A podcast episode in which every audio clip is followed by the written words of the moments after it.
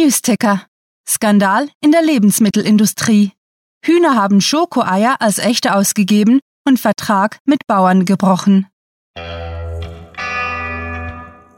Willkommen zum Cluecast.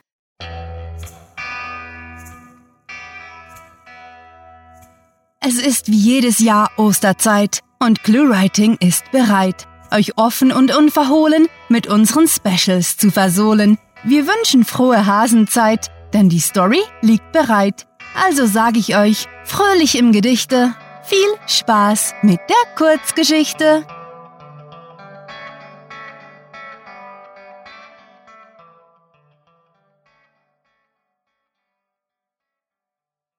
Osterspecial über dem Regenbogendesaster.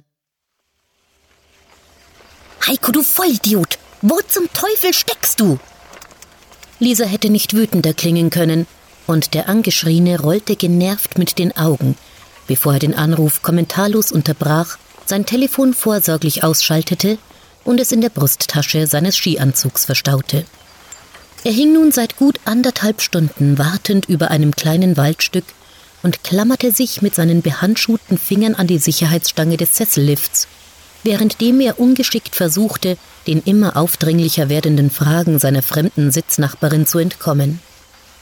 Die Frau war bestimmt doppelt so alt wie er, was sie aber nicht davon abhielt, heftig mit ihm zu flirten und ihn damit so weit in den Wahnsinn zu treiben, dass er sogar freiwillig seine Freundin angerufen hatte, und das, obwohl er mit ihrer ungehaltenen Reaktion auf sein Fernbleiben der familiären Osterfeierlichkeiten hatte rechnen müssen.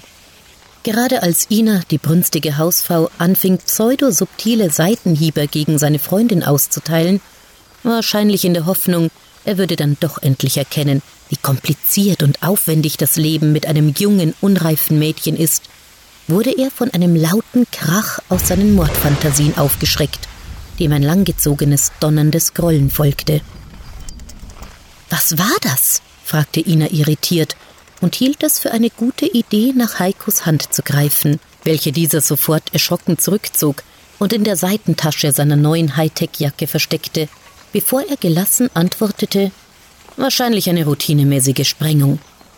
Er seufzte absichtlich laut, so dass seine lästige Nachbarin seinen Unmut mitbekam und erklärte weiter, dass dies eine übliche Praxis sei und gelegentlich kleinere Detonationen ausgelöst werden, um instabile Schneebretter kontrolliert abgehen zu lassen, bevor eine gefährliche Lawine über die Pistenhänge fegt.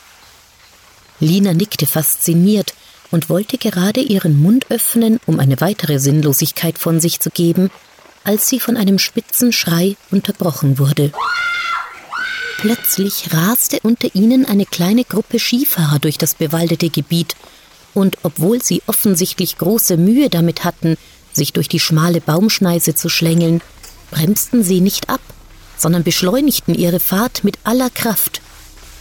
Heiko zuckte zusammen, als einer der jungen Männer heftig mit einem tief hängenden Ast kollidierte, und er wäre beinahe aus dem Sessellift gefallen, weil er sich instinktiv vorbeugte und seinen Arm hilfsbereit nach dem Verunfallten ausstreckte.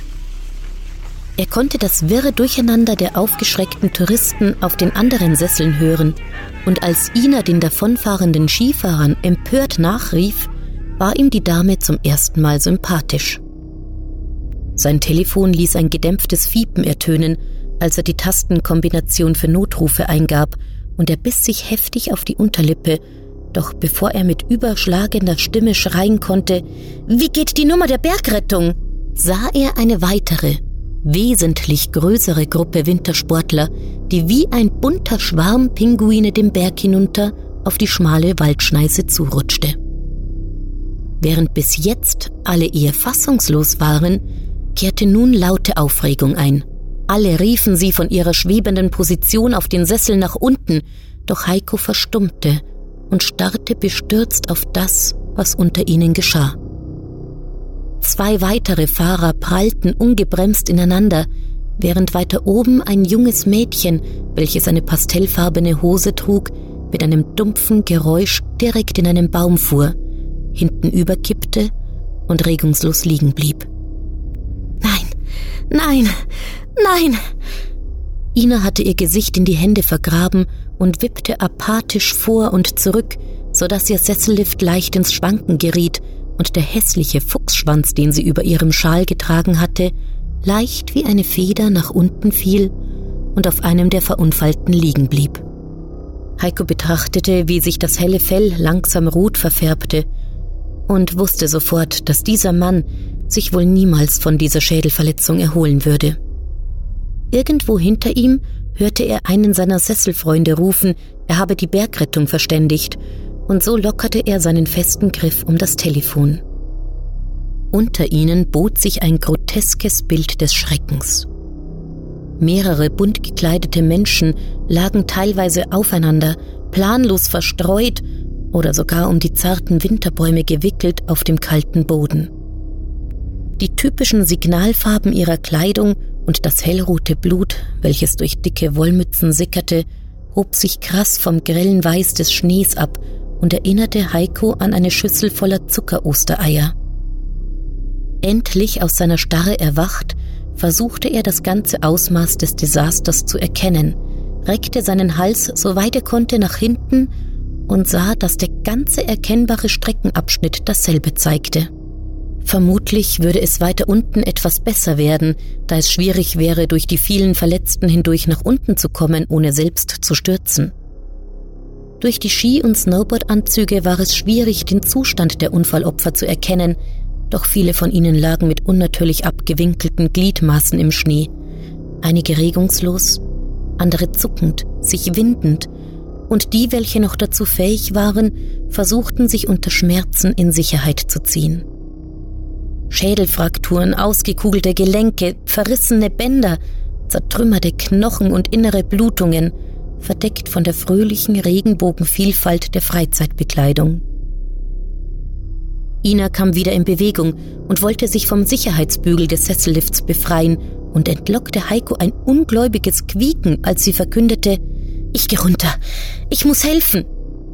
Im letzten Moment, kurz bevor sie beherzt absprang, konnte er sie zurückhalten und sie vom Schock schwer atmend davon überzeugen, dass eine weitere Verletzte niemandem helfen würde. Abwesend nahm er die weinende Frau in den Arm, schloss die Augen und lauschte dem dröhnenden Stimmengewirr. Schmerzensschreie, verzweifeltes Heulen, panisches Rufen und leises Schluchzen vermischte sich und tauchte das kleine Waldstück in ein surreales, beinahe pulsierendes Brummen. Beinahe so, als würde die Winterwelt im Todeskampf ein letztes Mal ächzen und stöhnen. Plötzlich wurde er von Ina heftig durchgeschüttelt. Sie saß mit offenem Mund und aufgerissenen Augen aufrecht und stocksteif neben ihm und zeigte mit ihrer in schwarzes Neopren gehüllter Hand in Richtung der über ihnen liegenden Mittelstation, neben welcher just in dem Moment der Grund für die Panik unter ihnen vorbeifuhr. Heiko verfluchte sich dafür, dass er sein Handy achtlos ausgeschaltet hatte, denn die Zeit würde jetzt nicht mehr reichen und er hätte sich so gerne von seiner Mutter verabschiedet. Ina? fragte er verwirrt, kurz bevor die Frau sich schützend vor ihn drängte und er etwas Warmes in seinem Schoß fühlen konnte, nicht sicher, ob es ihr Blut oder sein Urin war. Stell dich tot, flüsterte sie ihm zu, und ihr Lächeln beruhigte ihn, währenddem die Amokläufer das Massaker unter ihnen zu Ende brachten.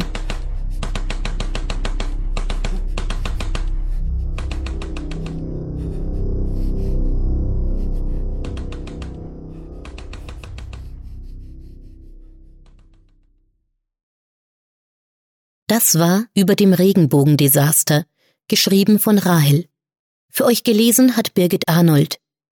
Diese Kurzgeschichte spielte am vorgegebenen Setting Sesslift und beinhaltete die Clues Fuchsschwanz, Sprengung, Neopren, Todeskampf und Tastenkombination.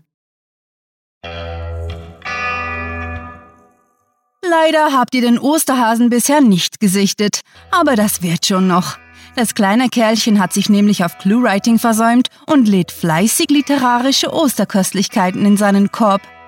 Unser Osternest ist aber auch wirklich prall gefüllt mit Feiertagsspecials, die sich wunderbar zum Weiterreichen und selber genießen eignen. Nahezu 400 Stories haben wir auf cluewriting.de für den Meister Lampe und euch versteckt. Naja, auf der Seite verteilt. Diese vermehren sich übrigens wie die Hasen, denn zweimal pro Woche wächst unser genrevielfältiges Kurzgeschichtennestchen. Dann sind da noch all die Cluecast-Episoden, die euch die Feiertage versüßen und beim Eierfärben für kunterbunte Stimmung sorgen. Das ist ja toll, sagt ihr, aber was können wir neben Lesen und Hören denn sonst noch tun? Ganz einfach, bringt uns zur Zombie-Feier nicht Schokolade, sondern Clues zum Vertexten und Bewertungen auf iTunes, Stitcher und Co. Und bloß nicht vergessen, dass man aus dem Cluewriting-Osternestchen nicht nur naschen darf, nein, man kann auch eine eigene Gaststory schreiben oder seine Worte im Interview ins grellgrüne Lametta-Gras legen.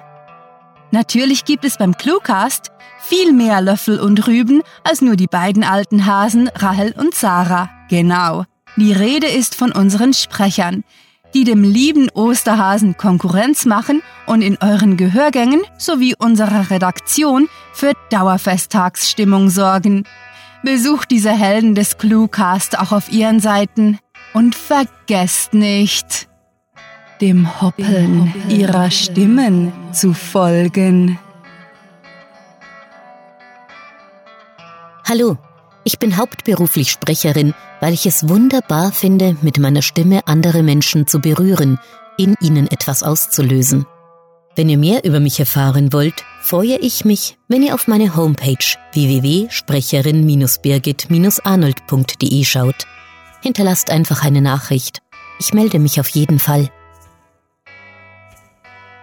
Selbst die gefräßigsten unter uns, ja, Sarah, ich sehe dich an, haben sich irgendwann an den Schokoeiern, Nougahasen und vegetarischen Osterbraten satt gegessen.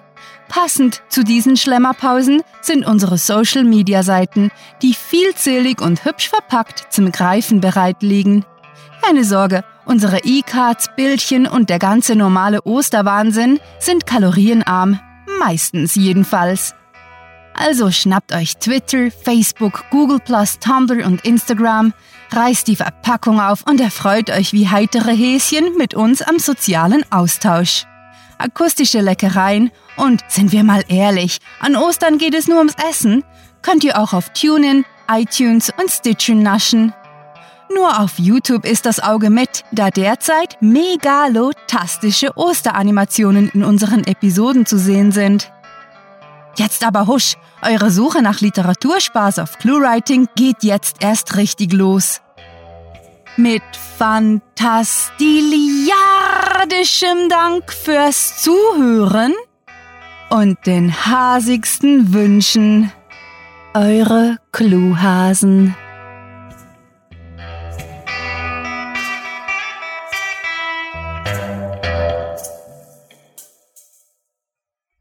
Wir wissen, wer du bist und dass du uns hörst. Also erkauf dir unsere Gunst mit vielen, vielen Likes und Bewertungen, oder? Fürchte uns.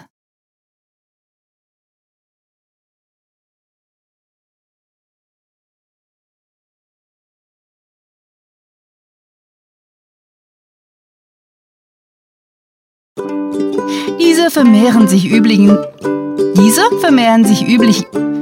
Üblichens. Üblichens. Oh. Dem Hoppeln. Dem Hoppeln. Dem Hoppeln. Dem Hoppeln. Dem Hoppeln. Dem Hoppeln ihrer Stimmen zu folgen.